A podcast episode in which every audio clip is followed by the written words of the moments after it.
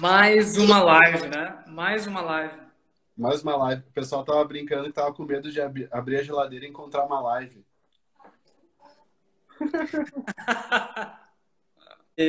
se eu aproveitar assim para falar que eu acho muito legal de de estar contigo assim que a gente vai se encontrando, né? E é muito legal, pessoal. Rodrigo, eu, eu lembro da gente é, eu lembro de quando você escrevia para a Vida Simples também, como embaixador do TED. Eu lembro, tenho lembranças disso, assim. A gente passou um tempo conectado, assim, foi se encontrando num lugar, depois se encontrando em outro lugar, então fico muito eu feliz. Acho que a gente se encontrou uma vez lá no, no, Papo de Homem, muito tempo atrás, não foi? Acho que quando a gente é. se conheceu.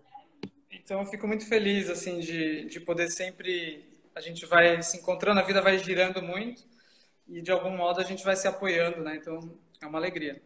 Obrigado. Igualmente, cara. Obrigado por aceitar os convites malucos sempre. Esse, é, essa é a primeira live do Mano de Negócio, então o Gustavo tá, tá ajudando a inaugurar essa brincadeira em tempos de, de Covid. Mas eu tava pensando como é, como é bacana né, essa possibilidade de que abrir um portal para as pessoas se conectarem mais online, né? Que é uma coisa que não que não acontecia antes, tinha uma certa barreira, agora se não tem opção, é isso. Então está acontecendo de várias maneiras diferentes, né? Queria que você comentasse um pouquinho sobre isso, daí depois a gente já vai, já vai começar real é, eu vejo, eu vejo por mim, né? Porque a gente trabalhar, a gente calhou por causa da comunidade ao lugar, é, de a gente trabalhar sempre com isso. Então a gente está sempre trabalhando com o Zoom e sempre encontrando com as pessoas e todo mundo sente assim, ah, mas não é tão próximo presencial, né? A gente fez até uma conversa com o Krenak, o Ayrton Krenak, o grande visionário Ayrton Krenak, e ele começou falando uns 5, 10 minutos dizendo como que a gente tinha que furar a, a tela para poder entender que tem outro ser lá. Foi uma fala bem bonita, tá até no YouTube isso, do lugar, youtube.com/barra o lugar. E daí, é, eu acho que a gente agora vai, vai cada vez mais perceber o aspecto sutil da conexão, né? Porque a gente tem a, a conexão que parece que, é, que precisa estar junto, e tem uma sensação de, uma, de um preconceito contra a internet mesmo, né? De como se tivesse uma, um problema da tela tal. Agora, eu acho que a gente vai ver que tem uma... Dá para sempre aprofundar a conexão, que ela não é necessariamente presencial. Tanto que quem pratica meditação, às vezes a, a conexão, a pessoa se sente conectada com todos os seres só pela imaginação, porque a imaginação é mais real do que a, do que a visão, né? Às vezes você não está vendo ninguém, mas tem, você está tá num mundo com bilhões de seres, né? Humanos, né? Então eu acho que a gente vai agora descobrir a conexão mais sutil por meio da internet, incrivelmente. Legal. E eu, bom, queria me apresentar rapidamente aqui. Eu sou o Rodrigo, para quem não me conhece, sou fundador do Humanos de Negócios, que é um projeto que nasceu para contar a história de líderes inspiradores que estão ajudando a transformar a sociedade e capitalismo, que é uma coisa super, super atual hoje. É, comecei a escrever um livro em 2016 e logo a gente viu que a ideia era bacana, botamos na rua com eventos. O Gustavo participou de um, de um desses eventos no ano passado. E aí tem se manifestado de outras maneiras também. Agora eu acho que é um momento bacana para a gente usar essa, essa ferramenta, essa conexão virtual, para poder falar de alguns assuntos que são, que são relevantes. E o, e o Gustavo é um, como a gente estava falando no início, assim, um cara que eu conheço há muito tempo, admiro bastante a caminhada dele é, a perspectiva so, sobre a vida também. A gente, no ano passado, falou sobre compaixão no mundo dos negócios, que você olha de, de certa maneira é uma coisa que parece que não funciona, não encaixa, mas pelo contrário, é algo que deveria encaixar cada vez mais e vai precisar encaixar cada vez mais pelas mudanças que a gente está vendo, né, e que vai, vai ver cada vez mais. Então é sempre uma honra, um prazer conversar contigo, Gustavo. Vou deixar que que as pessoas te conheçam pelas, pelas tuas palavras aqui. E, claro. E aí, eu primeiro, eu já vou colocar uma, uma pergunta aqui pra gente, que é assim, para começar esse papo, que é o que que você está vendo que está acontecendo no mundo hoje, nesse momento agora?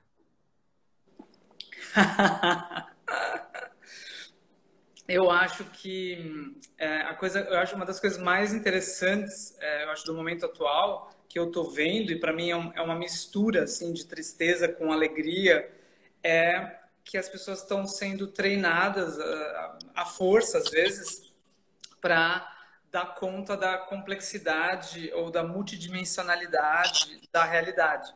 Então é como se a gente todo tempo a gente está tentando buscar a certeza, seja, por exemplo, de uma notícia assim, é, quantas mortes, seja coisas bem grosseiras, quanto como é que eu estou enfim me sentindo. Não sei, as pessoas não sabem direito como elas estão se sentindo. E a gente, no mundo da normalidade, é, a pessoa tem uma sensação maior de certeza e de, de que ela sente uma certa coisa, ou ela está mal, ou ela está bem, e de que o mundo está num certo jeito. Então agora eu estou achando muito interessante a, a, não é que isso vem de uma confusão da, da pessoa não ver as notícias, mas assim, quanto mais notícias detalhadas ela vê, quanto mais fatos ela vê, mais ela sente tristeza e alegria ao mesmo tempo. Então, você vê que o mutirão do bem viver do Tiago agora tá arrecadou um monte de coisa e você vê uma foto da pessoa que está na Itália, o senhor na cama se despedindo da família pelo celular. Então, você é capaz de quase chorar numa, numa cena e você fica muito feliz com a outra. Então, um dos meus professores, o, o John Sakiente Rinpoche, é, ele diz assim, a gente deveria sentir tudo ao mesmo tempo, desenvolver um coração que dá conta de sentir tudo ao mesmo tempo. A Elizabeth Matznang, outra professora maravilhosa, também ela diz: a gente deveria sentir que o mundo ele é, a gente não deveria achar que as coisas são ou belas e alegres ou tristes. Elas são uma, elas são tristes e alegres ao mesmo, a mesma coisa. Então, eu acho a coisa mais legal que eu estou vendo é essa as pessoas não estão mais conseguindo fincar ao referencial, fixar como elas estão, como o outro tá, como é que o mundo tá, e elas estão começando a perceber que a vida é muito mais legal se você sente tudo ao mesmo tempo e se você começa a entender que o mundo ele está super multidimensional, complexo, dinâmico, e, e, você precisa estabelecer uma relação de segundo a segundo com ele. Então isso, as pessoas estão sendo treinadas para entender. E aí agora, agora a gente vai a quarentena do nada a perspectiva a quarentena durar até o ano todo. A gente vê a, a Atila na roda viva, meu Deus, a gente vai ficar mais tempo. A gente vê uma notícia, não, a gente vai ficar um, um mês a gente vê outra notícia. Então, isso está criando uma flexibilidade cognitiva nas pessoas que eu estou feliz nesse sentido, entende? E uma Não flexibilidade controle, né? emocional também, que a pessoa vai, ela vai ter que criar isso para poder sentir a compaixão. Então, eu, nesse sentido, eu estou achando muito um momento muito fértil que você pode treinar, aprender em um dia o que você às vezes demoraria um ano para desenvolver.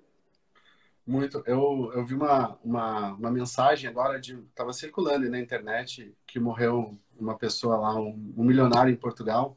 Acho que a filha dele escreveu assim: é, Meu pai era, era multimilionário e morreu na cama tentando pegar uma coisa que é gratuita: o ar.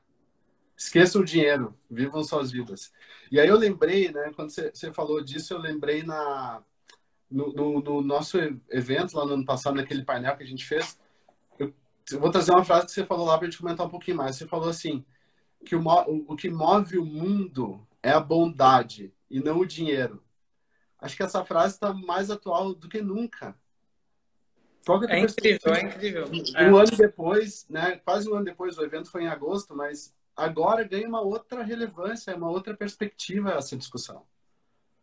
E você vê como que as corporações ou quem tem dinheiro, tanto uma pessoa quanto o poder de várias corporações, elas não conseguem é, a tempo fazer algo que é, é, mais necessário, né? E às vezes é a movimentação das pessoas pela bondade que faz aquilo. Por exemplo, vou dar um exemplo. A gente estava segunda-feira passada em 200 pessoas online no lugar e aí uma médica falou de São Miguel do Guamá e ela fica, fica no Pará. E ela falou que a cidade dela é uma cidade que só tem um hospital sem respirador e, e ela, as pessoas lá são, às vezes são tão pobres que elas não conseguem comprar um remédio essencial para elas por dois reais na farmácia popular. E daí ela falou, eu tive que pagar do meu bolso R$ 1.100 para conseguir máscaras, porque a Secretaria de Saúde não, não consigo máscara, e eu preciso de álcool gel aqui porque se eu falar para a pessoa lavar a mão com sabão, não tem água na casa dela. Então eu preciso do álcool gel, ela tem coordena uma equipe de 15 pessoas, e aí ela só falou isso em comunidade, falou para 200 pessoas. Veja, ela não falou isso, ela não abriu uma vaquinha, ela não falou isso para nenhuma corporação, ela não falou, é, ela não mobilizou uma empresa ou qualquer que seja coisa, né? Daí as pessoas, elas olharam ela, ela nem pediu, ela só falou que pagou 1.100. Eu fiz um post no Instagram, falei, pessoal, vamos, vamos levantar uma grana. Em um dia, Rodrigo, ela conseguiu 1.500 reais. 1.500 reais. Então, isso revela que o tempo inteiro tem uma bondade incrível sustentando o mundo, que se dependesse do, mesmo do governo, se dependesse de corporações ou de salários, assim, do dinheiro, da economia, ah, isso não, as pessoas morreriam, entende? As pessoas morreriam. Então, o que sustenta o mundo é a bondade o tempo inteiro. Isso vem do Sua Santidade Dalai Lama, uma fala antiga, assim, que vem, vem vindo. Quem fala muito isso hoje em dia é o, o um dos meus professores, Lama Padma Santin, e, e aí eu estou começando a explorar esse processo. Então, eu acho que uma coisa que você pode analisar bem diretamente sobre isso, nesse exemplo do que você viu desse homem milionário, né, é que a gente está agora confrontado entre dois tipos de felicidade. O mundo que a gente fala que não vai ser mais como o mesmo, o mundo que a gente está achando que está em crise, não é bem o potencial humano. O potencial humano não está em crise. Na verdade, o potencial humano está muito mais florescido agora, porque é ele que está se movendo e está mais evidente. E o que está em crise é a visão de felicidade comprável. Então, eu acho que agora a gente tem duas grandes visões: a felicidade não comprável e a felicidade comprável. E aí, esse aspecto, a gente vai começar a ver que a vida mesmo, que a gente chama de felicidade, da, a vida mesmo, ela está ligada à compaixão, ela está ligada às conexões humanas. Não é exatamente uma coisa que você faz, você compra é, uma, é, é, um tipo de conexão afetuosa que você tem com os seres, um tipo de visão que você tem. Então, a felicidade não comprável, ela está mais evidente agora, eu acho, para as pessoas. E especialmente quando ela está em casa, sem poder sair, sem poder. Né? Eu tô, falei hoje com uma empresa de geladeira e ela falou que a demanda caiu 40%. Porque, claro, a pessoa começa a perceber, não precisa de uma nova geladeira, né? E agora ela vai ver, eu estava cultivando a felicidade não comprável ou eu estava cultivando uma felicidade que sempre eu estava em busca de algum tipo de riqueza que não era a riqueza da minha própria mente, da minha própria a comunidade, da própria vida mesmo, da natureza e da, da, respiração. Então a gente vai cada vez mais entrar nessa prática de apreciação. Eu vou deixar umas práticas no final, né? Mas eu acho que isso tem a ver com a gente apreciar a riqueza, o Lama Santen diz, não comprável da vida isso vai ficar mais mais óbvio que a gente, na verdade, o que a gente mais, mais gosta não é, não é comprável. Legal. E eu acho que todo dia em São Paulo tem feito uns dias lindos, assim, né? Eu, eu acordo de manhã e, e olho para o céu, assim, o sol, né? Uma, uma beleza. Desço lá na, na grama do prédio onde eu moro, boto a almofadinha no chão, medito no, no sol, no vento, assim. Cara, isso é uma felicidade não comprável. E acho que a gente né, vai por enquanto a gente está conseguindo manter essa, essa, essa, saúde mental. Eu acho que vai, as coisas vão complicar um pouco aqui da frente, daqui para frente, mas eu acho que esse trabalho de olhar para dentro e manter a saúde mental, ele, ele é muito mais importante do, do que nunca, né? E eu acho que a gente, daí, trazendo um pouco para o assunto aqui da, de negócios, né, do, do mundo das empresas corporativas, etc., a gente entra nesse mundo corporativo. Eu queria que você comentasse também que você está andando pelas empresas aí, conversando um pouco sobre esses, esses assuntos. Mas um lugar onde você, trabalha muito, você fica 10, 12 horas, né, para ficar bem, porque você está em busca de, de ser amada, né? Então você quer fazer um trabalho incrível para o teu chefe achar que você é incrível, no final do ano você ganha amor em forma de bônus também. Então são várias perspectivas, mas a gente descuidou muito tempo dessa saúde mental, né? E, e, você vê as pessoas pirando, perdendo a perspectiva. E agora é um convite que a gente tem para reavaliar essa nossa postura e entender o que, que significa o trabalho no nosso dia a dia. É claro, tem contas para pagar e, a gente está falando de um lugar super privilegiado aqui, porque eu acho que a gente está vendo as notícias aí, o pessoal dentro das favelas, morando em casas com 8, 10 pessoas, né? É muito diferente a perspectiva. Mas isso vai, vai trazer uma, uma reavaliação para todo mundo de alguma maneira também. O que, que é importante de verdade agora? Até porque é, esse mundo que está sendo interrompido, na verdade, que as pessoas estão com medo de perder ou estão tentando salvar, ele já não estava bom para as pessoas todas, é, sem tantas condições, muito antes do Covid-19, ou seja, já, já, tá, já tem outros problemas que estão, na verdade, acontecendo há muito mais tempo. E quando a gente olha também as pessoas que, que você chama de, né, que estão as, as mais privilegiadas, as que têm mais condições uh, financeiras e de moradia, enfim, a gente também não estava mal. A gente também não estava bem. A gente também estava, né, quem, do mesmo modo que tem gente que não está trabalhando, tem gente que está meio que excluído do sistema, o sistema, quando ele está usando os seres, ele, tá, as pessoas também estão sendo moídas, né? Eu acho importante ver aqueles filmes Eu, Daniel Blake, e também o filme, o outro filme novo do Ken Loach, que é Você não é, Sorry We Miss You, Você não estava aqui. Você viu esse filme? Não. É sobre um integra, entregador de uh, tipo da Amazon assim, e como aquilo destrói a vida dele, né? Como só o fato dele conseguir um trabalho que é que destrói a vida dele. E como ele se endivida, enfim. Então eu acho que agora a gente está vivendo um momento da gente ver que estruturas que estavam nos aprisionando e isso fazia com que a gente criasse um mundo completamente excludente para uma galera, assim, vários seres. E a gente vai ver assim se a gente quer manter esse mundo. Então, o mais importante que eu acho que é legal vocês, a gente, assim, a gente está agora em poucas pessoas, né, 123. A gente contemplar é, quais estruturas é, elas precisam da gente para ser mantidas. Então, a prova disso, assim, São Paulo parecia que existia por si só, mas em três dias, quem estava em São Paulo viu, foi três dias que todos os restaurantes estavam fechados, tudo está fechado. O circuit breaker é uma prova, então parece que o mercado existe, o dólar existe, a bolsa existe, e aí tá tão errado que eles fecham por meia hora, né? Então a gente tem que ver, tudo isso é fechável, tudo isso é trabalhável, tudo isso é reconstruível. A gente que está sustentando essa, esse motor. Então eu acho que a gente deve contemplar, bom, nas empresas, eu preciso mesmo trabalhar é, 8 horas por dia, ou 12 horas por dia, eu preciso... e se eu trabalhar 6? Então, acho que agora é o momento da pessoa sonhar, virar uma visionária e também é, receber orientação de grandes seres como Ayrton Krenak, eu vou também indicar umas pessoas, é, e a pessoa pensa assim, eu preciso trabalhar tanto? Outra coisa, esse meu trabalho, ele de fato beneficia as pessoas? Não assim uma empresa que faz é, qualquer que seja coisa, que não adianta nada no mundo, e de vez em quando faz uma campanha dizendo que aquilo vai mudar o mundo e assim por diante. Não isso, não uma, uma coisa assim de vez em quando, mas o próprio negócio, no, no o core business, né? Ele está de fato beneficiando seres. Você tem uma alegria pelo seu próprio negócio, você tem que maquiar ele de várias coisas. Então a gente vai ver que as empresas podem ver. Se, se, se aquilo era benéfico, agora seria benéfico, mas para muitas pessoas não é.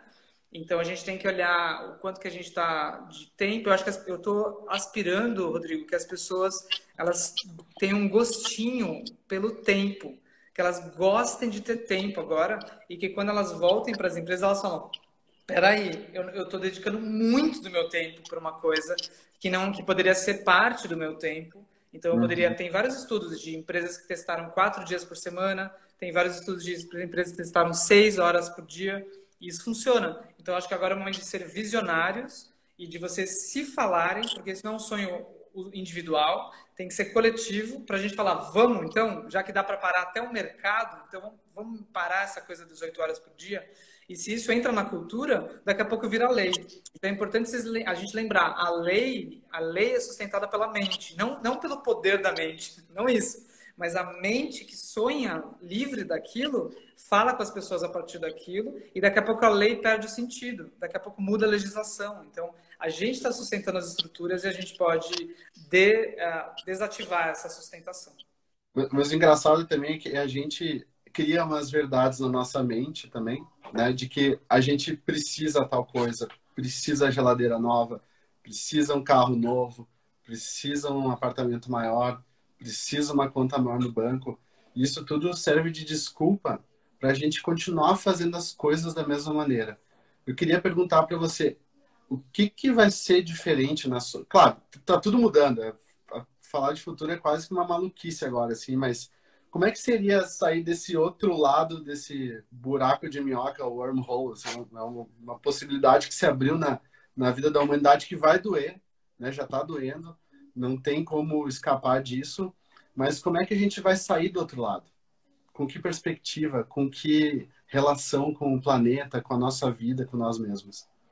Então, eu acho que isso é uma pergunta que a gente tem que sempre lembrar que está na nossa mão. Ou seja, como é que a gente vai sair depende de nós, depende de como é que a gente vai agir. Então, a prova disso é a própria. A, você ouve o Átila né, falando de como é que como é que a gente aumenta a, a, o isolamento ou diminui e como isso imediatamente influencia daqui 15 dias. A gente faz uma ação hoje, 15 dias a gente tem o um resultado, bem rápido. Então eu acho que a gente tem que entender que todo, tudo que a gente pode é, fazer, a gente deveria começar a fazer já e, e, exatamente fazer já no sentido de sonhar. Minha sugestão é que vocês sonhem, sejam visionários de como é que você, é, de que mundo você quer habitar. E eu acho que a gente, para isso, a gente teria que ter um eixo. Para isso a gente teria que ter um referencial, porque o nosso referencial está muito, muito estreito. Você conversa com as pessoas, elas falam quase que as pessoas mesmo são consumidoras. Assim, vamos, vamos incluir as pessoas todas para elas enfim comprarem alguma geladeira, entendeu? E aí a gente tem uma sensação de que se, ela, se a produção de geladeiras cair, o mundo acaba. Mas não, a gente já se adaptou. Se a gente começa a perceber que não tem tanta demanda para geladeira, aí não, mas eles vão demitir. Mas as pessoas não precisam das corporações. A pessoa pode se ser demitida e começar a, a se organizar em rede e começar a se movimentar para outros negócios. Né? Então, uhum. eu acho que a gente é muito ingênuo de achar que ah, tem uma estrutura toda poderosa, que é a economia, que é o referencial. Então, acho que a primeira coisa seria, quando você for sonhar, não deixa que o dinheiro e o referencial econômico seja o primeiro item. Então, o primeiro item tem que ser trocado pela coisa mais que você mais aprecia. E o nome disso chama-se vida. Vida. Então, para a gente sonhar, a gente tem que apreciar muito o que, que é a vida, a riqueza não comprável.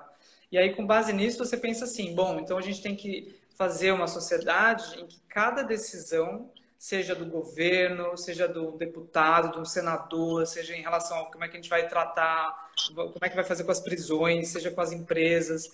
Cada ação tem que ser a favor da vida e não destruir a vida, ou seja, fazer a vida florescer de mil maneiras. E aí a gente teria que entender que o referencial que é para a gente sonhar, que abre isso, que desativa isso, a gente pode chamar de compaixão. Então, compaixão vai ser essa mente assim a favor de todo tipo de florescimento, que é o amor, né? E contra ou assim, é, querendo liberar e querendo atravessar qualquer tipo de obstáculo, aprisionamento, coisas que, que atrapalham a vida dos seres. Então, se a gente tiver esse referencial, a gente vai eleger um, um presidente com esse referencial, a gente vai uh, pensar uma sociedade com esse referencial. Então, eu acho que uma coisa que a gente tem que fazer, cada um de nós agora, é não só sonhar, mas estudar qual o referencial mais amplo para a gente construir esse outro mundo. Então, eu acho que a compaixão é um referencial amplo e a gente teria que ver, entender por quê, ou seja, quais as inteligências que estão por trás da compaixão que tornam ela um eixo para você conversar com os outros, um eixo para você ter um sonho coletivo, porque a gente não tem sonho coletivo hoje em dia. A gente está disperso, tem uma pessoa fazendo uma coisa do partido não sei o quê, o outro faz um movimento com nome, o outro faz um catarse não sei o quê, mas a gente não tem um eixo que quando a gente chega com as pessoas, você fala assim, vida, a pessoa fala, vida. Vida, vida, beleza. Aí você vai na outra pessoa, vida, vida. Então a gente teria que ter uma. A gente teria que descobrir, Rodrigo, a nossa religião natural, a nossa empresa da qual a gente não consegue se demitir. Uhum. O nosso movimento que ele tá, ele não precisa de um catarse, ele não precisa de um nome, não precisa de uma marca. É um movimento que é o um movimento da vida. E aí quanto mais você se perceber como o movimento da vida, esse é a tua bandeira. E aí, por trás dos seus movimentos, tem essa bandeira. E aí a gente vai se reconhecendo. Por exemplo, eu reconheço isso em você. Então eu vejo, bom, ele está a favor da vida. Por isso que eu me conecto com você. Então a gente tem que criar essas conexões uns com os outros, empresa com empresa, movimento com movimento. E aí vai, isso vai. Quando eu vejo o trabalho da doutora Ana Cláudia Quintana Arantes também, que é focada em morte.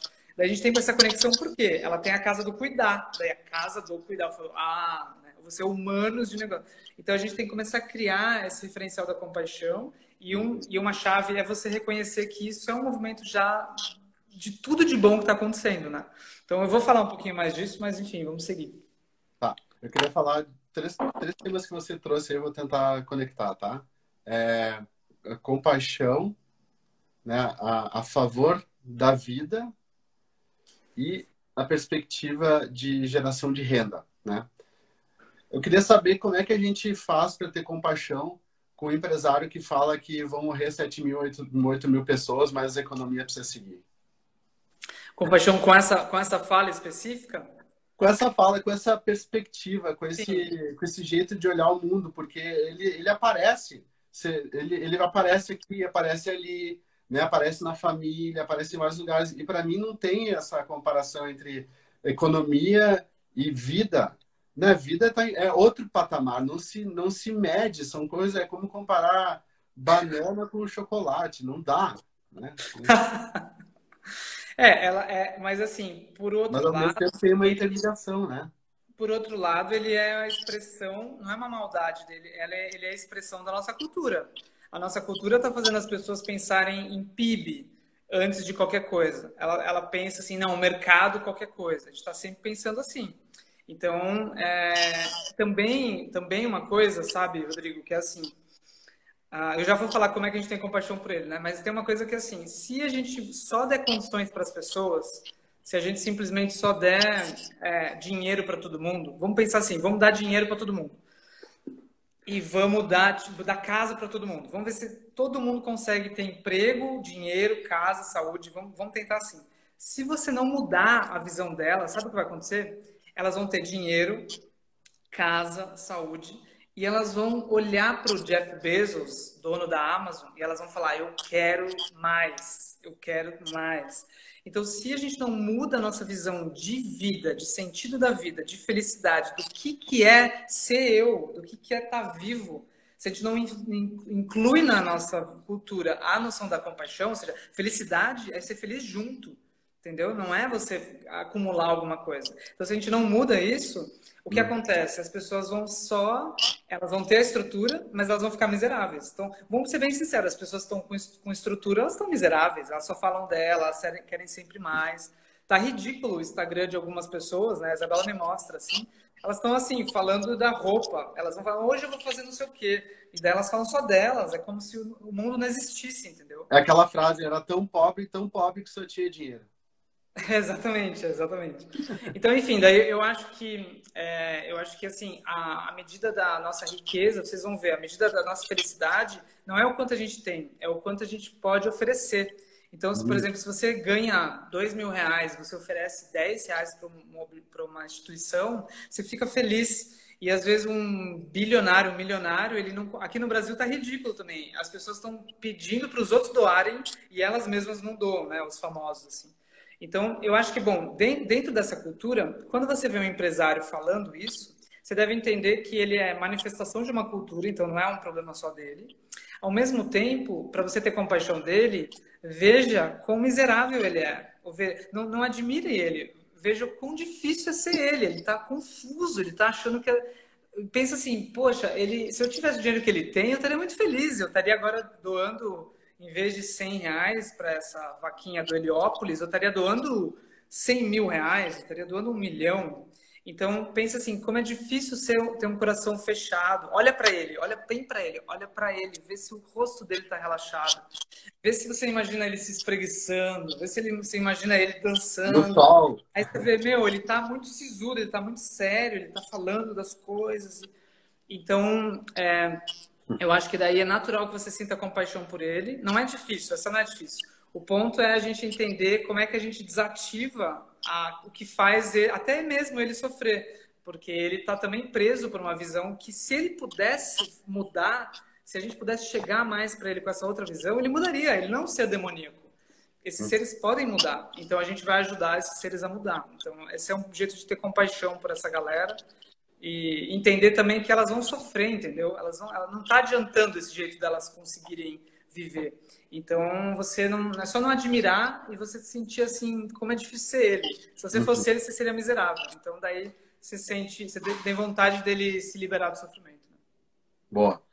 É, tô vendo tem tem algumas perguntas chegando aí também. Acho que no final a gente podia abrir um tempinho para pode, pode sim. Acho que acho que seria legal. Então vamos vamos deixar aí mais para o finalzinho. Tá bom. É, queria te perguntar uma coisa. É, você acha que, que a humanidade está em risco hoje? Como espécie, assim, né? Eu não sei, na verdade. Eu teria que ver os dados, né? De, de várias previsões. Eu acho que a vida toda está sendo dizimada para muito antes do Covid-19. Ou seja, a gente perdeu insetos, a gente perdeu espécies, a gente perdeu mata, que é é, tem a vida toda ali, né? Então eu acho que essa, esse processo ele está acontecendo. Eu não sei o quanto que a humanidade vai resistir como espécie isolada, assim, só olhando a humanidade, né? É, agora eu não, eu não, sei. Eu acho uma coisa eu acho que não está em crise de modo algum, que é o espírito humano. O espírito humano não, a gente não deveria achar que ele está sendo reduzido de algum modo. Uhum. Ah, isso diz respeito à sua própria mente agora, à sua própria coração agora. Então, enquanto a gente tem, especialmente na humanidade, que a gente tem consciência, enquanto a gente tem um ser humano, a gente tem saído, entende? A gente tem uhum. um processo de coração, de compaixão, de calor, de relações, de visão.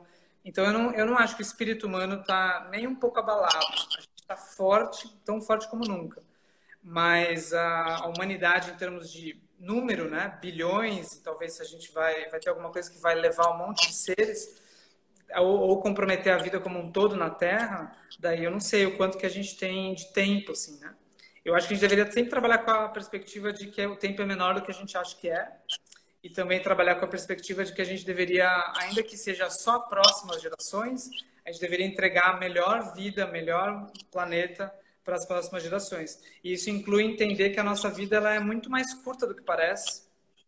E a gente deveria parar de se preocupar com picuinhas, vou falar isso, em pequenas coisas, e começar a apreciar e também é, como se você tivesse gerar um senso de que a gente a gente está nos nossos últimos dias. Então a gente começar a perceber que assim a geladeira que está aqui está boa, sabe? Tá ok. Uhum.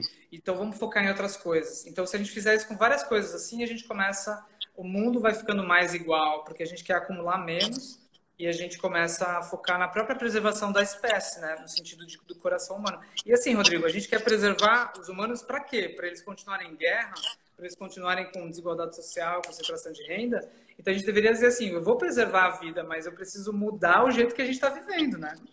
Então a gente tem que preservar qual mundo, né? Qual tipo de. Então, eu preciso basicamente manter vivo o meu coração aberto, manter vivo a, a felicidade, o potencial de felicidade. Senão, eu falo para as pessoas: beleza, a gente salvou o mundo, agora, de novo, vai comprar geladeira, né? alguma coisa assim. Eu fico pensando numa perspectiva assim de como nós seres humanos achamos que a gente está na cadeia, no topo da cadeia da, da, do planeta, né? E aí como a gente descarta, puxa, morreu um monte de pássaros lá nos Estados Unidos, ah, morreu, puxa, que pena mortandade de peixe, não sei, puxa, acontece, olha que pena.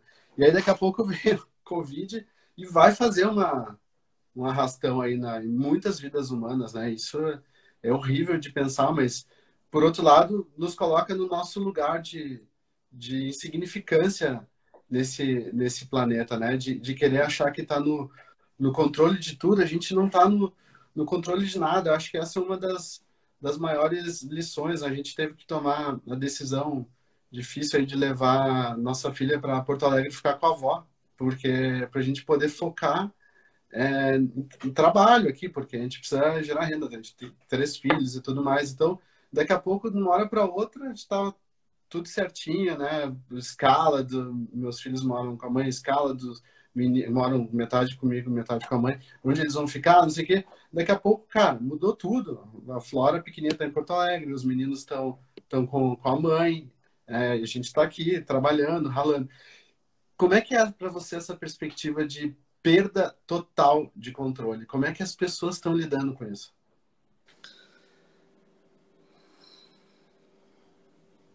A gente nunca teve esse controle que a gente achava que tinha, né? Mas agora vai ficando mais óbvio. Eu encontrei uma pessoa que falou que ia casar, ela falou assim: agora eu ia casar, eu tava com uma noção de futuro. Daí ela começa a ver assim, aquilo hoje nem faz mais sentido, né? Porque agora o que faz sentido é salvar a próxima pessoa, é o próximo dia, é a próxima semana. E eu acho que isso é, mostra também o quanto que a gente estava vivendo orientado ao futuro, né? A gente vai vivendo orientado a um tipo de planejamento e a gente espera que a vida, enfim, em algum momento chega, né? E agora a gente começa a perceber que talvez não chegue e a gente não tendo esse controle, a felicidade vai vir do quê? Então uhum. a gente vai perceber que a felicidade que vem do controle é muito limitada. Você uhum. vai planejar, você vai viajar para onde você quer viajar, ou qualquer que seja a coisa, mas a felicidade que vem de você viver é, nessa incerteza e relaxar um pouquinho nessa incerteza, ela é mais legal. A vida fica. Tem um, eletri... tem um aspecto eletrizante para algumas pessoas que elas estão sentindo agora, que vem de perder o controle. Então, por quê? Porque você fica mais aberto e você começa a perceber que você não consegue gerar, não é nem, você não consegue nem dizer que você é insignificante, porque cada ação conta mais do que parece. Então você não consegue dizer que você é grande, porque você é muito frágil, como diz a Greta Thunberg, a minha força vem de eu ser pequena e Deus está conectada. Então a gente vai ver que tem um paradoxo aí, que é um pouco assim, quanto mais você abandona o controle, e mais você dialoga momento a momento com a incerteza, mais você está no controle, mais você direciona a atuação, mais você está empoderado. Quanto mais você está olhando para o futuro que nunca acontece e num planejamento, mais você perde a realidade. Você não está agindo de fato, de, você está agindo de modo arrastado. Você é arrastado por uma, por algum tipo de narrativa. Quando você está vivendo uma vida que você, nem você quer mais ter. Então olha que paradoxo. Quanto mais eu estou no controle, menos eu estou. E quanto menos eu estou no controle, mais eu consigo direcionar a minha vida, porque eu vou olhando a realidade, né? E aí também tem um paradoxo. Quanto mais eu percebo que eu sou pequeno e menos, assim, mais fraco eu me sinto, mais eu me conecto. E quanto mais eu me conecto, mais forte eu tô. E quanto uhum. mais forte eu tentar ser, mais fraco eu vou, eu vou ser, acabar sendo.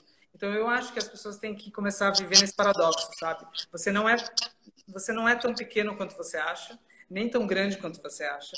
E você, você é pequeno e grande ao mesmo tempo, nesse, nesse paradoxo. Né? E você não é que você não está no controle, e nem é tal que você está no controle, mas o jeito mesmo de você estar tá direcionando a sua vida é soltando a ideia de que, você, de que é a sua vida, de que, de que é uma trajetória sua. E olhando para as vidas ao redor. Quando você só foca nas vidas ao redor e em ser útil, quem olha de fora acha que você está com uma trajetória ok. Mas enfim, eu acho que é legal, assim, não cair nem, nem achar que você tem controle, nem que você não tem controle porque os dois são meio um engano. Os dois, um é você tá muito assim, o outro você, você entrega para você entrega, sabe? Aí você fala, vou só tomar uma cerveja, ninguém tem controle de nada. Então não, para quem acha que não tem controle de nada, cada ação importa. E para quem acha que tem controle, não tem controle. Então a gente tem que balancear esse processo. E como é que faz para conseguir relaxar na impermanência? Relaxar na impermanência, bom, Uh, eu acho que uma das coisas para relaxar na impermanência, primeiro é reconhecer a impermanência. Então, reconhecer a impermanência significa que você vai ver que a gente está muito mais nos últimos dias do que parece. A gente está o processo que a gente achava que era que a gente vai ficar para sempre aqui, ele vai se manifestando assim. E se eu pegar o coronavírus? E se alguém morrer por perto? E aí você começa a ver que você não tem como escapar dessa vida, mesmo que a gente escape da crise a gente não escapa da impermanência. Então começa a aceitar que é isso que é a vida, para de lutar contra isso e começa a se interessar pelos, por exemplo, os, os estudos sobre a morte. Tem livros sobre isso, eu indico Presente no Morrer, ou seja, veja presente no morrer. Veja a impermanência, começa a reconhecer que ela é o caso o tempo inteiro. Ninguém que morreu ah, beleza, agora eu, vou morrer. Não, as pessoas foram assim, elas estavam no meio de uma coisa e a morte aconteceu. Então a morte vai acontecer para nós parecido com o coronavírus. Foi assim, não foi? Foi assim, bum, e aí aconteceu.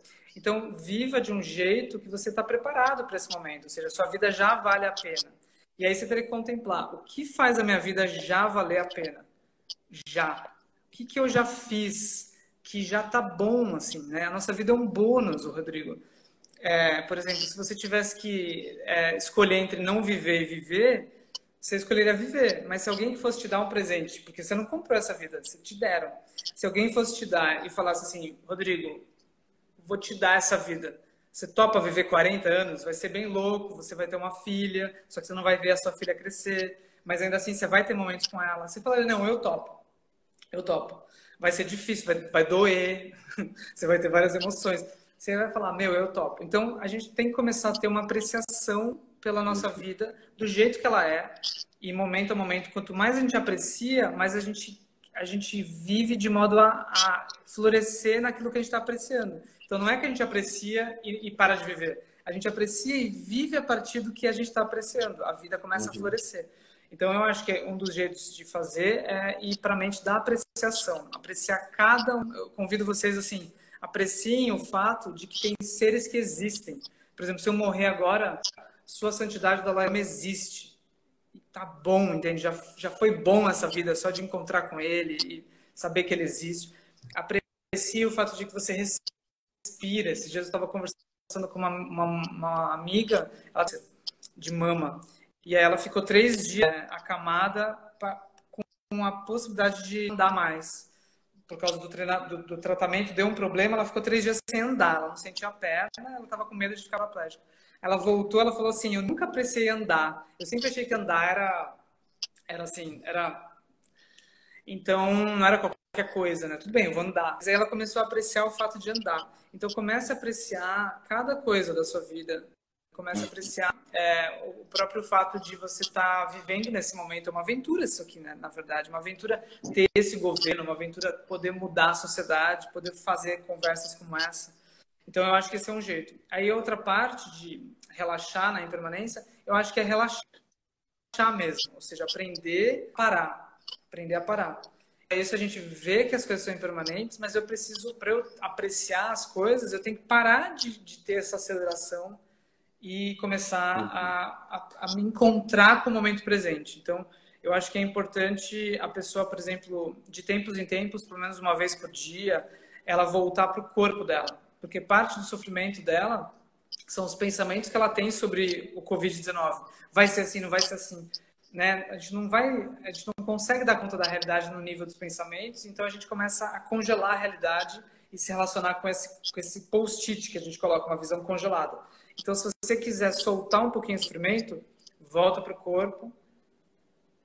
Aí você vai ver que tem uma descomplicação no seu corpo, que quando o ar entra, ele não entra na. Que dia que é hoje? Na terça-feira. Ele só entra. E quando o ar sai, ele não sai no, durante a pandemia de Covid-19, ele só sai. Então, tem uma, uma região no seu corpo que ela é simples, não, não cheia de histórias e pensamentos, descomplicada, e aí, se você quiser, você mergulha, você pode fazer isso agora, você vai até a tua barriga, você sente o seu pé, você sente o chão. Aí você sente o corpo inteiro respirando, aí você vai perceber que o corpo, ele respira livre da noção de semana, livre até na noção de Rodrigo, de Gustavo. Tem uma coisa inteligente. Então, isso é o começo de apreciar a vida, porque isso que está pulsando em você chama-se vida. E quanto mais você reconhece isso em você, que você não consegue desligar, que é você, mais quando você vê o outro, você vê que bonitinho, ele tem um olhinho e ele tem um coraçãozinho pulsando assim. Então você percebe que a mesma vida que está te sustentando está sustentando todos os seres. Agora, sem essa calma, é muito difícil de apreciar. Então, eu acho que a gente tem que treinar relaxar e tem que treinar a permanência. Daí a gente vai juntando e você vai relaxando na, na impermanência. Mas, caso contrário, você só relaxa num mundo muito fechado ou você só vê aquilo e fica tenso. Então, é importante fazer o trabalho nos dois lados. Né? Bom, é, vamos lá, em termos mais práticos, mas de modo resumido.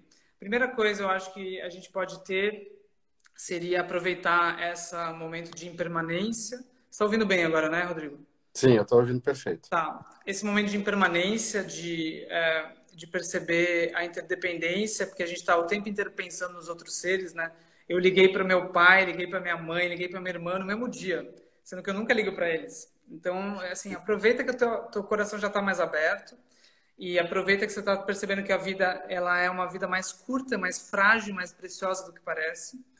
Ah, como diz um grande mestre, assim, o Thiago do Tucumim Poche, essa vida é um piquenique é, é um piquenique, né? Eu estava ouvindo a Lama Tseri esses dias, né? Ela falou, lembrou desse ensinamento que está no Portões da Prática Budista. É, é, uma visão que não é budista, é uma visão real, assim, realista.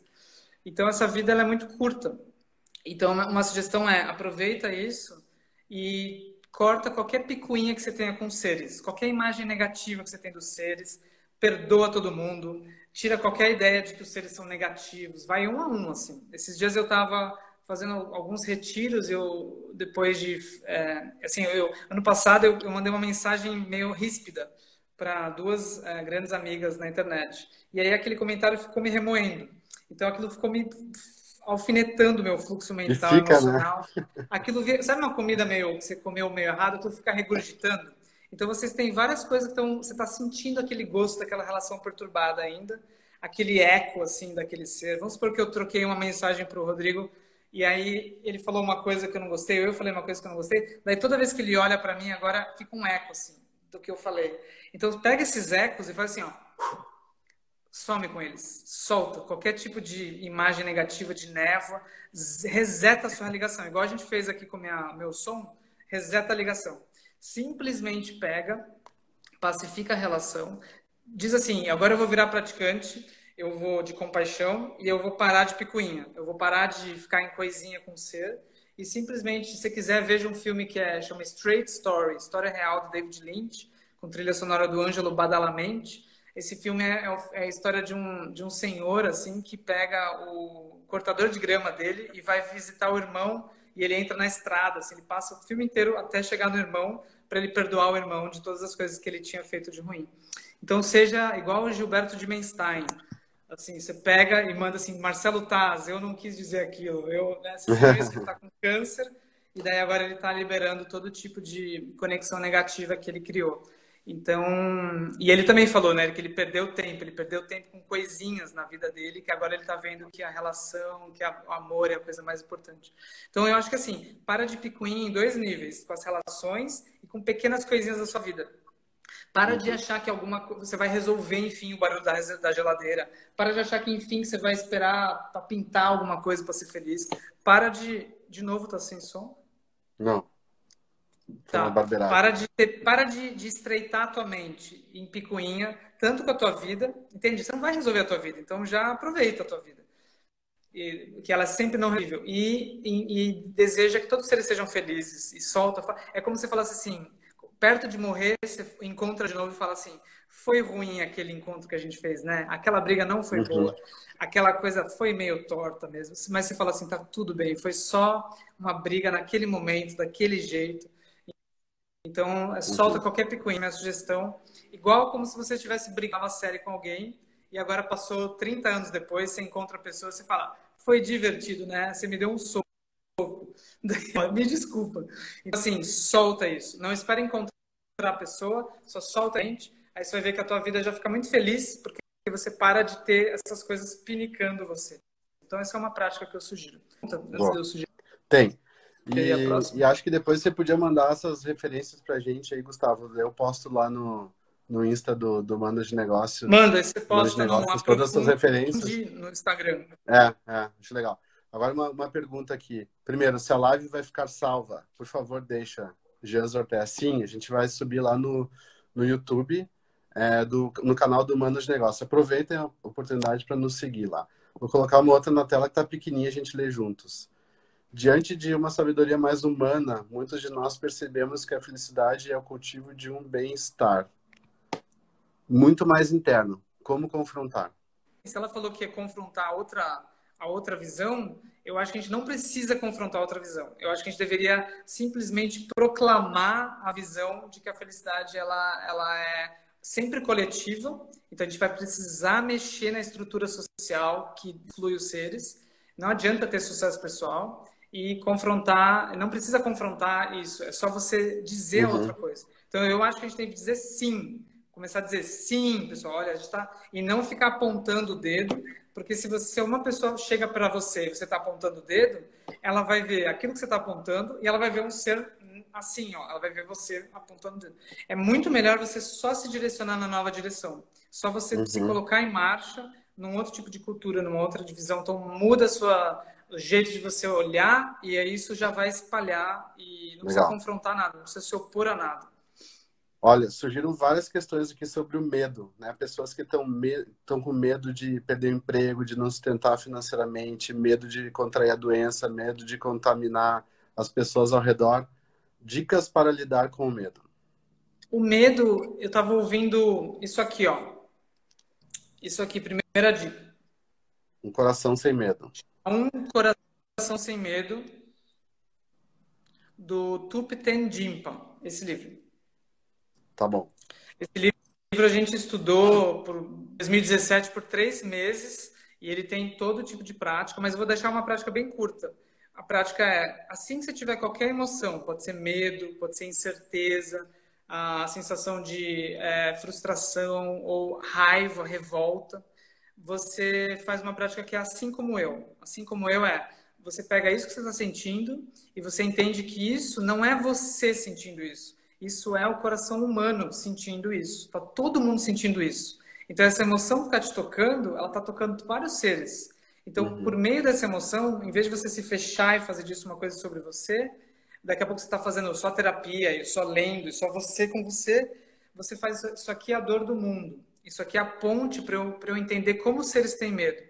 E aí você se conecta com os seres nesse momento. Você pensa assim, assim como eu, esse mesmo medo está surgindo em tais pessoas 100 vezes maior. mil vezes maior ali. Assim como eu, aquele ser também está com medo, por isso que ele está tão desesperado. Assim como eu, assim como eu. E quando você vê alguém com medo, você fala assim como eu, esse ser está com medo, ele também deseja ser feliz, por isso que ele está com uhum. medo, por isso que ele está com raiva. Então, qualquer emoção que você vê nos outros e qualquer emoção que você sentir, desde que ela seja uma ponte para a sua humanidade em comum, para compaixão, e aí você sempre pensa assim, que a gente pode que a gente possa atravessar esse medo juntos e gera uhum. esse desejo, gera esse desejo a partir da dessa emoção. E você pode, uma outra prática que você pode fazer logo depois é você gerar uma aspiração. Você pode imaginar assim, todos os seres ao seu redor, eles querem ser felizes, eles estão com medos, eles estão contraídos igual você. E aí você vai imaginando que eles têm um momento a momento que eles precisam. Então você imagina que cada ser tenha, se ela precisar de uma enfermeira, que alguém de algum modo ela encontre uma enfermeira, se ela precisar de um tratamento que ela encontre, se ela precisar de máscaras que ela encontre, vai gerando esse desejo. Não ache que isso não vai mudar nada, porque não é que muda na hora, é que você gera muito esse desejo, você visualiza que bom se isso acontecer na minha esquina, nos comércios, no meu país, na cidade, no mundo, que todos os seres tenham o que eles precisam momento a momento. Quando você se levanta dessa aspiração, é quase uma prece, né? mas é um desejo de compaixão. Quando você se levanta, você está o tempo inteiro, é como se isso vira o seu desejo mãe. Então você está assim, como que eu posso servir? Então é um pouco assim, uhum. no primeiro momento que você tiver chance de fazer aquilo que você queria, ou seja, que esse ser tenha o que ele precisa. Aí você vê um ser em necessidade, você doa, ou você ajuda, ou você pensa assim, mesmo que ele tenha o que ele precisa de dentro dele. Então a gente pode até fazer uma live para ativar dentro da pessoa o recurso que ela tem. Né? A gente ajuda, a gente uhum. imagina que ela possa relaxar. Daí, eu, aí, eu, aí isso dá vontade de falar as práticas. E aí o Rodrigo, por exemplo, pessoal, ele tem esse desejo, por isso que ele falou, vamos fazer uma live. Então começa a cultivar esse desejo caloroso, assim, incessante de, de querer ver isso acontecendo. E faça a tua vida virar isso. Ou seja, cada ação tua, você, faz a prece, que cada ação minha vá na direção de causar benefícios para os seres. Daí você vai aproveitando cada oportunidade que você puder de interagir com os seres e fazendo isso. E aí começa a ver, pessoal, que toda bondade dos seres é isso. Todos os seres têm isso. Ele, todas as coisas boas estão surgindo é isso. Então se alegre, se aprecie o fato de que tem tanta bondade no mundo. Tem muito mais bondade do que você está vendo. Então, essa é uma prática que te conecta do medo para uma aspiração que você não precisa parar de sentir medo, você só inclui a aspiração e aí isso se conecta com um tipo de vida que você usa esse medo como motivação. Às vezes que eu mais senti foi quando mais eu me senti traído, humilhado, desesperado, uhum. sofrendo todo dia, foi quando mais eu entendi os seres. Então, se você quer ajudar os seres e você está sofrendo, aproveita, porque é assim que se entende como os seres sofrem. Então, toda vez que você tiver um medo, lembra, se eu quero ajudar os seres a superar o medo, é assim que eles sofrem. Que bom que eu estou sentindo isso por dentro, porque agora eu tenho motivação de fazer a minha vida é, ser sobre isso. Então, todo mundo que criou ONG teve isso, fez isso. Né? Então, é isso. Esse Uma é o, possibilidade. É esse momento é uma live, de aprendizado de empaixão e, compa e é, compaixão e empatia, né? Vai cair, então acho que a gente vai encerrar aqui. Pessoal, muitíssimo obrigado. Mandem notícias, quer dizer, perguntas lá no, pelo canal do Mano de Negócio. A gente pode depois fazer uma, uma outra história em cima dessas perguntas lindas que surgiram aqui. E aproveitem para seguir a gente também. Gustavo, todo mundo já segue, é um cara incrível. Gustavo, muito obrigado pela sabedoria compartilhada.